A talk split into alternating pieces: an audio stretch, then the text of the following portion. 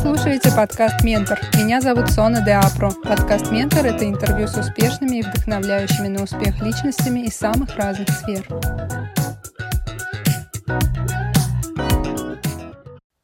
Гость этого выпуска — Анастасия Дорофеева, юрист в сфере индустрии моды, основатель платформы по оказанию образовательных и консультационных услуг по праву и бизнесу в сфере индустрии моды AD Fashion Law.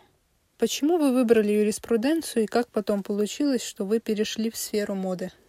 Да, мой путь очень нетривиален. Э, я выбирала юриспруденцию, потому что мой папа юрист, и я как-то выросла с осознанием того, что я обязательно буду учить право, и я буду поступать в лучший вуз страны, на юрфак МГУ. И поэтому, когда в одиннадцатом классе ребята сомневались, куда поступать, у меня как-то даже вопрос не стоял, потому что в моем сознании я была уверена, что э, я буду изучать право. И когда я уже оказалась на юрфаке, я начала искать свою специализацию, и тогда я начинала изучать на втором курсе гражданское право. Шел знаменитый процесс Ив Сен-Лоран против Кристиан Лабутан mm-hmm. о праве носить э, и использовать красную подошву в своих коллекциях mm-hmm. обуви. И это дело меня так захватило, и я поняла, что это именно то, чем я хотела бы заниматься, то, что я хотела бы исследовать, потому что мода меня очень сильно интересовала с самого-самого детства — и я обратилась к своему преподавателю по гражданскому праву с просьбой доверить мне изучать это в рамках моей курсовой работы. Преподаватель, профессор, солидная э, женщина, я ей очень благодарна за все, что, чему она меня научила. Но она так посмотрела на меня и сказала, Настя, это сфера товарных знаков, пишите работу по товарным знакам.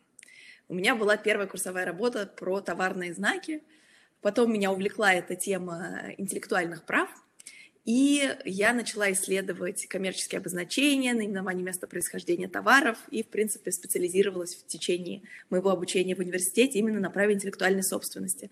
Но тогда я не могла понять эту связь между правом интеллектуальной собственности, в принципе, правом, и модой как тем, э, той сферой, которая меня интересовала и интересует по сей день. А, потому что все-таки университет — это академическое образование, и с точки зрения э, юридического факультета МГУ мода была не, не, не такой темой, которой следует посвящать э, свои научные исследования. И для меня все изменилось тогда, когда я э, училась в Нью-Йоркском университете, и когда я узнала о том, что в моем университете можно изучать курс по law. Тогда меня просто осенило, это было до мурашек по коже, и ощущение такого, я даже говорю об этом, у меня такое восторженное настроение сразу, что это именно та сфера, которой я хочу заниматься, что это возможность совместить как мою любовь к праву, так и интерес к моде, и это был просто взрыв э, вспышка и счастье, и с тех пор я не расстаюсь с э, fashion law, Mm-hmm. Я получила специально для того, чтобы специализироваться на э, этой сфере. Я получила э, степень магистра делового администрирования MBA в сфере продажи класса люкс и модной индустрии. И с тех пор вот я занимаюсь усердно и усиленно правом в сфере индустрии моды и пишу об этом сейчас свою кандидатскую диссертацию. Здорово. А скажите, пожалуйста, получается, что на момент вашего обучения на юридическом факультете МГУ право в сфере моды не пользовалось особой популярностью. Сейчас какая ситуация в России? А за рубежом наверняка эта тема более популярна, чем здесь. А, вы прямо попали в точку, потому что когда я поняла, что хочу заниматься правом в сфере индустрии моды, в России об этом никто не писал. Uh-huh. Чуть позже, но примерно в это же время вышла первая статья Надежды Александровны Шибановой по модному праву. Mm-hmm. Сейчас она является моим научным руководителем, и она на настоящий момент единственный профессионал, единственный э, юрист в России, который специализируется на модном праве. У нее есть монография одноименная и учебное пособие для магистров по праву в сфере индустрии моды. В принципе, в общественном сознании очень большой интерес вызывает эта тема, и меня очень часто приглашают читать лекции для студентов-юристов. Э, в, как раз в июне я читала две лекции для студенческого кружка при МГУА, в которой я сейчас пишу, в рамках которой я пишу диссертацию. В э, осенью прошлого года я читала курс для юрфака МГУ, и это вызывает всегда очень большой интерес у студентов. Mm-hmm. Очень всегда полная аудитория, множество вопросов. То есть я чувствую запрос именно от сообщества в э, изучении эти, этой тематики. Сама я тоже пишу сейчас диссертацию, которую впоследствии, разумеется, я планирую оформить в качестве монографии учебного пособия, потому что я чувствую, что это то, что нужно сейчас нашему э, студенческому и вообще юридическому сообществу в целом. Учебников по праву в сфере моды, наверное, не так много. На настоящий момент есть э, монография Надежды Александровны по модному праву угу. и ее э, учебное пособие.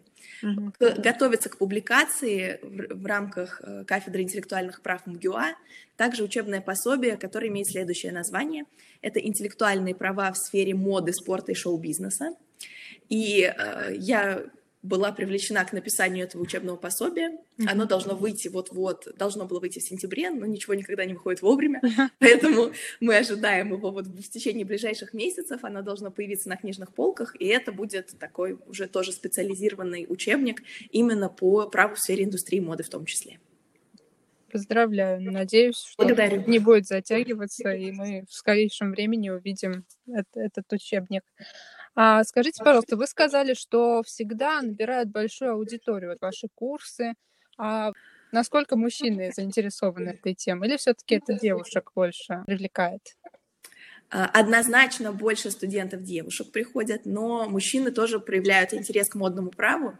И я хочу сказать, что когда я изучала курс по law в Нью-Йорке, там примерно было соотношение напополам. То есть в, э, за границей, так скажем, сфера э, модного права привлекает и мужчин, в том числе в значительной мере. У нас это еще такое отношение немного скептическое в том смысле, что ну мода это что-то какие-то тряпочки, это девочки, это что-то несерьезное, хотя на самом деле это гигантская отрасль бизнеса, mm-hmm. которая приносит огромные доходы, и в этом смысле э, я так, может быть, немного резко выскажусь, но на мой взгляд это Э, свидетельствует о, о несколько суженном юридическом, в том числе кругозоре, когда юристы просто отказываются воспринимать эту сферу как таковую.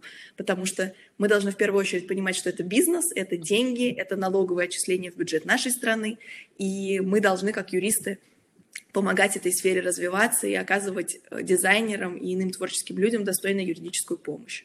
Право в сфере моды, наверное, включает в себя не только одежду и обувь, но и парфюм, косметику, также право на интеллектуальную собственность.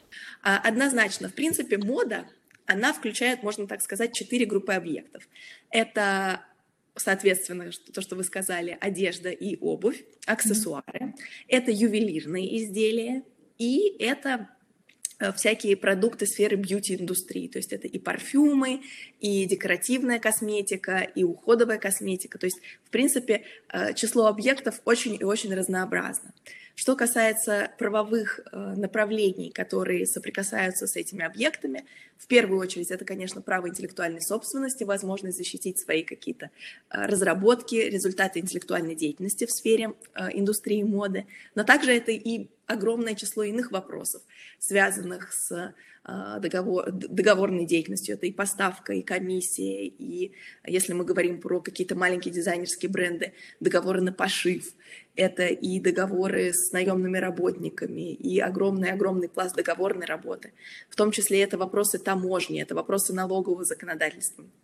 То есть, говоря таким э, ну, академическим языком, это комплексная да. отрасль права, потому да. что она объединяет множество разных вопросов из разных отраслей. Угу. А, ну, вы, вы сказали, что вы учились за рубежом, да, получается, в 2015 году вы окончили здесь МГУ, юрфак, и сразу после этого, я так понимаю, вы поехали учиться э, в Америку, или как это было? Расскажите, пожалуйста. Да, я закончила юридический факультет МГУ с отличием.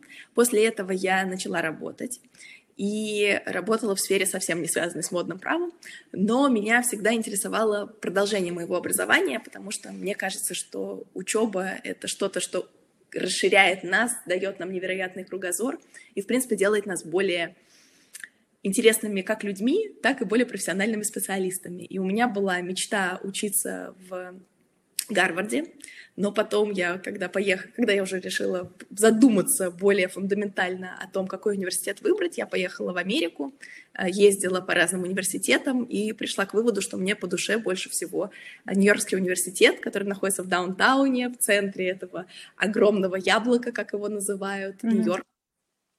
И, безусловно, меня привлекло то, что именно этот университет входит в топ-10 лучших юридических школ мира и поэтому я сделала свой выбор именно на нем. Хотя, конечно, когда я готовилась и когда я подавала документы, я подала в порядка 10 школ, потому что я, в принципе, не была уверена, что я хотя бы куда-то поступлю. Uh-huh. И это, но мое желание реализовалось, и я успешно поступила и обучалась. Там я получила степень магистра права. Я изучала э, регулирование международного бизнеса и международный коммерческий арбитраж. Какие отличия от российского и зарубежного образования вы можете выделить? Преимущества, недостатки, потому что у вас большой опыт, вы также получали MBA. Может да. быть, что-то вы для себя выделили? Эм, очень хороший вопрос. Обучение кардинально разное, но эта разница, она уходит своими корнями э, в то, что, в принципе, у нас системы права очень разные. У нас в России континентальная система права, и у нас основной источник права — это закон. Соответственно, у нас обучение строится каким образом? Мы ходим на лекции, где нам рассказывают о том, что это за закон, как доктрина его толкует, э, как закон применяется. Мы читаем закон, читаем учебник, идем на семинар, где мы обсуждаем, как этот закон мог бы применяться в каких-то конкретных случаях. То есть мы идем как бы от общего, от закона к каким-то частным случаям. Mm-hmm. А в англосаксонской системе права, как известно, все строится совершенно иначе. Основным источником права является прецедент, то есть решение суда по какому-то конкретному делу. Поэтому и обучение строится как бы снизу этой пирамиды. Мы сначала читаем, изучаем огромное количество судебных решений по конкретным делам, Потом из этих решений мы уже пытаемся вывести какое-то общее правило. В связи с этим у них и учебный процесс строится таким образом, что у них нет деления на семинары и на лекции, в том смысле слова, в котором мы это принимаем в России. А вся все обучение строится в такой диалоговой форме. То есть это лекция, но в рамках лекции профессор задает постоянно вопросы студентам, которые касаются тех кейсов, тех прецедентов, тех судебных решений, которые были заданы для ознакомления на дом. И уже в ходе такой дискуссии, в ходе диалога на этом занятии мы Э, приходим, если, ну, к поиску истины, потому что истины сложно вообще, в принципе, установить истину. Uh-huh. И из этих судебных решений с помощью преподавателя студенты сами выводят для себя эти законы, эти правила, которые подлежат применению. И поэтому, конечно, образование совершенно строится в ином ключе, в том смысле, что э, в, в англосаксонских системах права очень-очень большой пласт информации подлежит изучению дома или в библиотеке, потому что там порядка 200 страниц судебных решений надо прочитывать каждому занятию. И уже после этого идет анализ, а, отделяются зерна от плевел, что важно, что не важно, таким образом, как, э, так и строится обучение. Вообще меня очень-очень часто спрашивают про мой опыт обучения за границей, просят дать советы. Именно поэтому я сделала такой маленький курс на эту тему, и всех, кого это интересует более подробно, я не, не хочу заниматься саморекламой, но просто я знаю, что действительно очень огромный запрос а, на эту тему существует в обществе, поэтому если вдруг вы студент-юрист и вас интересуют эти вопросы, вы можете более подробно с этим ознакомиться на моем курсе. Когда вы только начали практиковать право в сфере индустрии моды, с чем вам пришлось столкнуться с профессиональной точки зрения? Самое главное, что я хочу сказать, что, к сожалению, у нас в России очень скептическое отношение к юристам и к юриспруденции в целом, особенно в творческой среде. Как правило, дизайнеры одежды не регистрируют свою деятельность, не заключают договоры со своими контрагентами и вообще на, об этих вопросах не задумываются до тех пор, пока не становится уже слишком поздно. И зачастую люди приходят за юридической помощью, когда уже, к сожалению, можно сделать достаточно мало. Поэтому я всегда стараюсь рассказывать о том, в чем, в принципе, функция юристов, почему мы важны, почему не надо бояться к нам обращаться. И это такой основной посыл, который я хочу транслировать для э, творческой аудитории. А в целом вопросы возникают очень разнообразные. Они в первую очередь, конечно, связаны с защитой каких-то э, инновационных разработок, как в сфере дизайна, так и э, в сфере такой более технической. И это очень интересно смотреть, как моя юридическая помощь помогает людям действительно реализовывать их мечты потому что я также еще преподаю непосредственно студентам-дизайнерам одежды в британской высшей школе дизайна, я работала в высшей школе экономики с дизайнерами одежды. И когда ты даешь им поэтапную инструкцию, как бы такой пошаговый план, что надо сделать, чтобы реализовать свою мечту о том, чтобы создать свой какой-то дизайнерский бренд, и потом, когда люди приходят с восторженными глазами и говорят, Анастасия, это же правда работает, у нас все получилось, это прекрасно, и это вот то направление, которое меня, пожалуй, радует больше всего, mm-hmm. когда ты видишь когда у людей исполняются их мечты, потому что ты им оказываешь какую-то, даешь им советы, оказываешь какую-то помощь. Какие советы, как юрист, вы можете дать модному бизнесу? Я желаю всем и советую всем не бояться. Не бояться, во-первых, творить, и, во-вторых, не бояться обращаться за юридической помощью. Потому что, безусловно, огромное количество творческих людей в нашей стране, и это прекрасно, и я стараюсь всеми силами их поддерживать. Но э, если вы действительно хотите делать что-то значимое, не в рамках там сделать одну-две коллекции и закончить с этой сферой, а если вы действительно хотите развиваться, пусть даже это будет не, не какой-то глобальный бизнес, а может быть что-то маленькое и камерное, надо всегда заранее продумывать все, все ваши последующие шаги. Конечно, разбираться с законом это очень сложно, поэтому есть такие люди, как я, которые могут вам, вам дизайнерам, дать какой-то, э, э, дать совет, подсказать, как это лучше сделать в вашей конкретной ситуации. Поэтому мой первый совет — это, конечно, не бояться обращаться за юридической помощью. Второй совет э, состоит в том, что как бы мы хорошо не относились друг к другу, всегда надо заключать договоры, со, особенно со своими контрагентами, потому что очень часто ко мне приходят дизайнеры, которые э, с кем-то взаимодействуют на таких дружеских началах, люди доверяют друг другу, или просто даже если контрагенты не знакомы, но как-то люди стесняются заключать договор, потому что это как-то в, в общественном сознании почему-то связано с каким-то недоверием, с упреками, mm-hmm. э, с каким-то негативным отношением. Хотя на самом деле это естественно.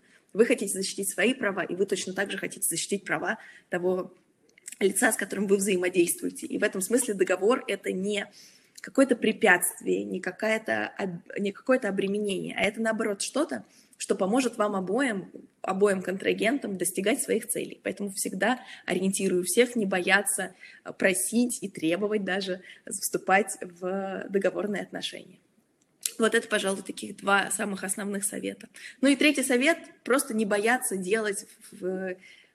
Вы очень творческие люди, очень талантливые, поэтому надо просто сконцентрироваться на том, что у вас, что вас интересует и что у вас здорово получается, а все остальное должны делать технические люди вроде меня. Какие топ-3 ошибки, которые допускают представители модной индустрии, смежные с ней в своей деятельности с юридической точки зрения? Ой, это такой вопрос тяжелый. Ну, конечно, большая часть вопросов связана с отсутствием регистрации, с отсутствием заключенных договоров, люди не сертифицируют твой, свой товар. Это mm-hmm. очень такая большая проблема и сложность, потому что в сертификации, в маркировке разбирается очень небольшое число специалистов. Это действительно непростой процесс. И отсутствие э, вот именно сертифи- сертификационных документов или деклараций и непонимание того, как функционирует маркировка товара, это такой топ всегда запрос на что меня просят объяснить, как правило, в первую очередь. А второе, вторая такая ошибка и сложность связана с вопросом уплаты налогов, потому что тоже не всегда а, понятно, какую налоговую систему выбрать, как платить налоги. То есть вот здесь всегда очень много вопросов, потому что это непосредственно связано с прибылью, и мы понимаем, что денежные вопросы всегда такие самые острые. Uh-huh. И третий э, момент, который, наверное, можно было бы назвать и первым, просто они в, так, в такой очередности пришли мне в голову, это не, не, не понимание того, что именно охраняется с точки зрения э, интеллектуальных прав. То есть очень часто дизайнеры не понимают, что можно копировать, копировать в кавычках в данном случае, потому что копировать ничего нельзя. То есть что, чем можно вдохновляться, как можно вдохновляться, какие идеи можно инкорпорировать, какие идеи нельзя инкорпорировать. Mm-hmm. Почему, например, нельзя взять какой-то э, твидовый костюм Шанель с последнего показа и сшить какой-то аналог и продавать его, почему это неправильно. Mm-hmm. Как можно э, зарегистрировать свои дизайны, как зарегистрировать свой товарный знак, зачем это нужно. То есть пласт вот этих всех вопросов, связанных с интеллектуальной деятельностью, всегда, к сожалению, вызывает много вопросов и непонимания. Mm-hmm. Так что это тоже такой топ, топ ошибок и сложностей дизайнеров связан с этим. Ну, допустим, э, молодой дизайнер, начинающий, только вот выпустился, хочет открыть свой э, бизнес на основе вот э, своего, своей модной коллекции. В общем, открыть, что ли, дом моды. Можем ли мы сейчас как-то выстроить поэтапные действия этого человека с точки зрения юридических вопросов, что ему нужно сделать, чтобы его деятельность была в рамках закона, и он мог спокойно как бы э, продолжать развиваться, не боясь, что вдруг э, там придется закрыться или а, там придется столкнуться с какими-то юридическими препятствиями. Вот можете э, такой мини-план для начинающих дизайнеров расписать? Ну, это такой очень обширный вопрос, потому что если говорить по верхам, то он не такой ответ получится поверхностный. А если углубляться, то можно об этом читать целый курс. Ну, если в двух словах, то первое, это, конечно, надо обязательно зарегистрироваться. Выбрать для себя ту организационно-правовую форму ведения деятельности, которая подходит именно для данного конкретного дизайнера, именно для его производства, в чем его специфика. Это шаг первый. Второй шаг — выбрать э, правильную, правильную тоже в таких кавычках, потому что нет правильных и неправильных, а выбрать выгодную для данного конкретного предпринимателя систему налогообложения. Это тоже такой первый шаг. Затем зарегистри... третье. Зарегистрировать свой товарный знак. В случае, если у дизайнера действительно э, такой большой план, э, он хочет достигать каких-то вершин, это не какая-то разовая акция по созданию коллекции, а это что-то, что будет систематично развиваться и продолжаться, то, конечно, надо обязательно регистрировать свой товарный знак для того, чтобы защитить свою продукцию. Это, пожалуй, такие топ-3 шага. И, соответственно, обязательно заключать договоры со всеми контрагентами, с которыми работает данный дизайнер. Это если так вот в двух словах mm-hmm. об этом. Какой бы совет вы дали начинающему юристу в сфере индустрии моды? да, во-первых, надо не бояться. Э, всегда наша сфера — это, к сожалению, встречает зачастую какое-то такое негативное к себе отношение, что юристы в сфере индустрии моды, ну, это какие-то такие отбросы юридического общества, потому что, ну, какая-то тема такая несерьезная, что это за индустрия моды.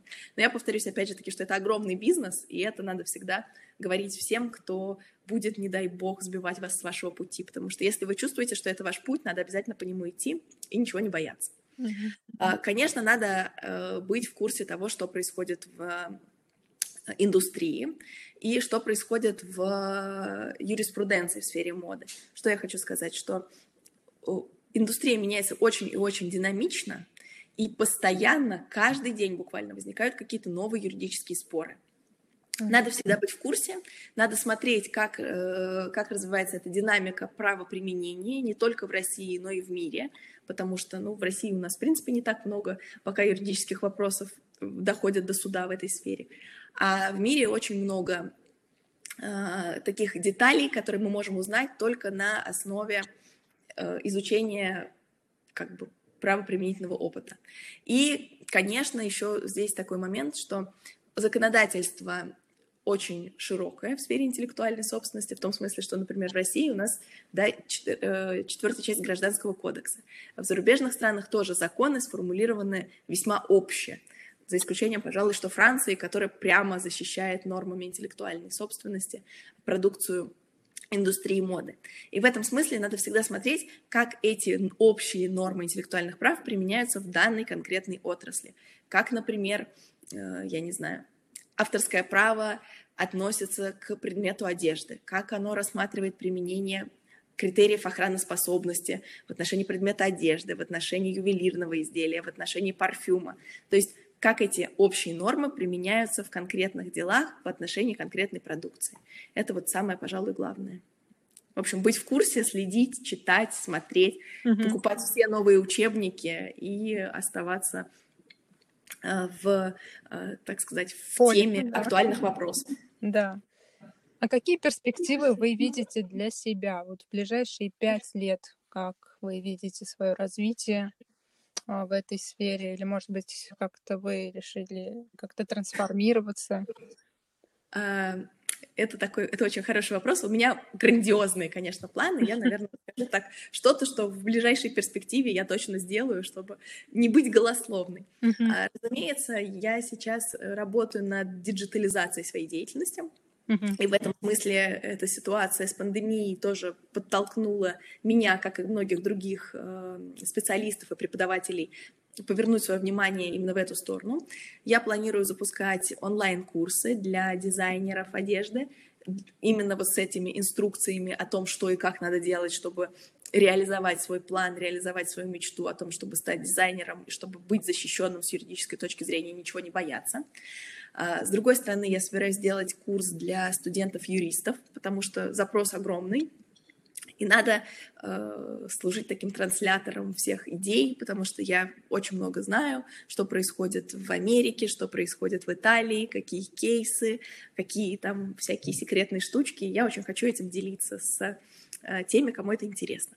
Mm-hmm. Разумеется, я собираюсь писать и учебные пособия, тоже как для дизайнеров, так и для юристов, и продолжать вести свой блог, который я хочу сейчас. Он у меня пока очень маленький, такой в зачаточном состоянии, но я надеюсь, что в ближайшие пять лет точно он должен э, как-то разрастись, и я вижу очень большую перспективу и большую свою ответственность перед обществом а, в том, чтобы заниматься просвещением, то есть не только оказывать какие-то конкретные юридические услуги, конкретную юридическую помощь каким-то конкретным э, людям, конкретным предпринимателям, конкретным дизайнерам, конкретным фотографам, которые ко мне обращаются, но и, в принципе, просвещать индустрию, о том, какие есть права, какие обязанности и как правильно вести свою деятельность в широком смысле этого слова.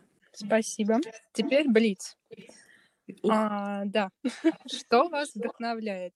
Э, меня вдохновляет красота во всех ее проявлениях. Это и э, красивые люди, и красивые коллекции одежды, это и любое искусство. Я обожаю театр, обожаю живопись. То есть все красивое, обожаю красивые, э, обожаю красивые книги, где красивый слог. То есть все прекрасное меня вдохновляет в таком широком смысле. Что касается именно профессиональной деятельности, то здесь меня, пожалуй, больше всего вдохновляет, когда э, люди, которым я помогаю, приходят ко мне с благодарностью и говорят спасибо, Анастасия, после, там, наших, после нашей совместной работы у нас выросли продажи, мы вышли на какие-то новые вершины, которых мы для себя не видели до нашего взаимодействия очень вдохновляет, и это часто, к счастью, бывает, но каждый раз это для меня какое-то невероятное чудо, когда после лекции подходят студенты, особенно студенты-юристы, и говорят, Анастасия, спасибо, вы изменили мою жизнь. То есть ваши лекции, они показали нам право не с академической точки зрения, как мы обычно его изучаем в университете, а с такой любопытной и прикладной, и мы поняли, что право — это не только что-то, что существует в книгах, а это что-то, с чем мы живем каждый день, и mm-hmm. это, вот я даже сейчас говорю, у меня мурашки идут по коже, потому что это прекрасно, и для меня это высшая похвала и высшее вдохновение ради этих слов. Можно работать просто круглыми сутками. Mm-hmm. А кто для вас ментор? Или, может быть, есть кто-то, э, с чьими профессиональными достижениями вы тоже вдохновляетесь и хотели бы равняться? Ох, какой неожиданный вопрос. Меня, э, какого, наверное, какую-то конкретную личность я не могу назвать. Меня, в принципе, вдохновляют все э, люди, которые добились успеха в своей сфере, особенно те, кто начинал в какой-то сфере, которая изначально не пользовалась популярностью и, грубо говоря, в кого не верили, что какая-то странная идея, но когда люди добиваются успеха, это всегда вдохновляет. Uh-huh. Что касается именно моей профессиональной деятельности. Безусловно, мой научный руководитель Шабанова Надежда Александровна, я с ней во многом советуюсь при написании своей диссертации. Она для меня такой, как проводник на моем этом пути научной деятельности в России. А так, конечно, для меня, э, я не могу сказать, что менторы, но люди, которые меня всегда поддерживают, это мои родители. Мама и папа папа. У меня юрист, мы с ним иногда ведем такие любопытные юридические споры. Он, правда, относится к той категории людей, которые тоже, к той, к той категории юристов, которые тоже скептически относятся к модному праву, но тем интереснее нам дискутировать. Можете назвать топ-3 книги, которые вот э, вас тоже, вам очень понравились и которые вот э, необходимо прочитать? Разумеется, какую-то о классической литературе я не буду говорить, потому что это обязательно и даже не обсуждается. Я расскажу о чем-то, вот, что мне интересно, что мне близко, что э, относится к сфере прекрасного. И здесь я буду говорить не только про моду, но и вообще, в принципе, про понимание прекрасного, наверное, в широком смысле. Конечно, в первую очередь я рекомендую прочитать Умберто Эко. Это история красоты, история уродства. Uh-huh. Это такая фундаментальная философская работа, от которой, на, на, на которой очень многое строится. Uh, я, я советую прочитать трехтомник по истории тела. Это затрудняюсь сейчас вспомнить авторов. Там коллектив авторов работал над этой книгой, она переведена на русский язык. Там уже более конкретно рассказывается о том, как эволюционировало восприятие тела в общественном сознании по, эм, ну, в исторической перспективе, то есть как в разных веках это все воспринималось. Мне кажется, это очень важно, в том числе для людей, которые интересуются индустрией моды, чтобы понимать, что мода это не только как вот какие-то модные показы, хотя это как вене, венец индустрии, mm-hmm. но под ней лежит огромный пласт, в принципе, понимания искусства прекрасного, и вот понимание тела. Ну и третья книжка — это, наверное, книга. Это любая книга по истории искусства. Мне вот очень нравится Гомбрих и, конечно, Джорджо Вазари «Жизнеописание художников». А какой фильм на вас как-то оказал влияние из последних, что вы посмотрели, или как-то впечатлил? А, из последнего до, я помню, счастливое до карантинное время, когда еще можно было ходить в кинотеатры, я посмотрела фильм Гая Ричи «Джентльмены». Мне кажется, это прекрасное кино с прекрасным английским юмором, особенно если смотреть его в оригинале на языке. На английском языке это, на мой взгляд, одно, один из лучших кинофильмов нашего времени. Что дало вам время в рамках самоизоляции? Вы сказали про карантин. Да, самоизоляция, хороший вопрос, время в рамках самоизоляции, оно дало именно время, потому mm-hmm. что я такой динамичный человек, я все время куда-то бегу, там, встречаюсь с клиентами, встречаюсь со своими близкими, э, бегу на спорт, занимаюсь какими-то разными вещами, а самоизоляция, она позволила остановиться, заземлиться в какой-то мере и сконцентрироваться на реализации своих творческих каких-то амбиций и того творчества, которое есть внутри меня. Как я уже сказала, за время самоизоляции я написала это учебное пособие для кафедры интеллектуальных прав, по, э, которое посвящено шоу-бизнесу, моде и спорту, интеллектуальным правам в этой сфере. Я записала свой первый э, курс по поступлению в иностранные вузы, потому что мне показалось, что это такая очень динамичная тема, которая требует э, как mm-hmm. можно скорее какого-то просвещения с моей, с, моей, с моей стороны. Да, согласна. Да, и, конечно, я очень активно писала статьи, я выпустила порядка десятка статей, я хорошо поработала над своей диссертацией, то есть это действительно время в рамках самоизоляции дало мне время на реализацию моих творческих замыслов. Ну, я знаю, что вы молодая мама, у вас маленький ребенок. Да. Это здорово, что у вас получается все совмещать.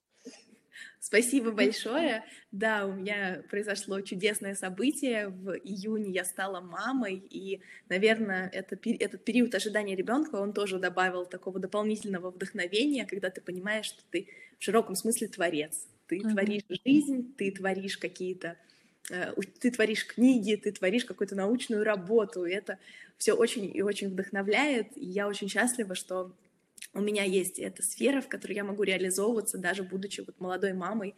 И особенно сейчас, когда карантин, особо никуда не ходишь, сидишь дома с малышом, и пока он спит, пишешь, консультируешь. Это, это интересно. Ну и напоследок, что для вас успех? Да, успех на мой взгляд, это счастье самореализации. То есть, когда ты занимаешься своим любимым делом, когда ты чувствуешь, что ты достиг, достигаешь того, о чем ты мечтаешь и что ты задумал для себя. И в этом смысле для меня успех это что-то очень личное. То есть даже если общество будет говорить, ты успешен, а ты сам не чувствуешь себя успешным, значит, ты не успешен по сути своей. То есть для меня это именно заниматься любимым делом, и творчески самореализовываться. Абсолютно согласна. Вы слушали подкаст «Ментор». Подписывайтесь на «Ментор» и следите за анонсами новых выпусков в социальных сетях и на официальном сайте mentormedia.ru.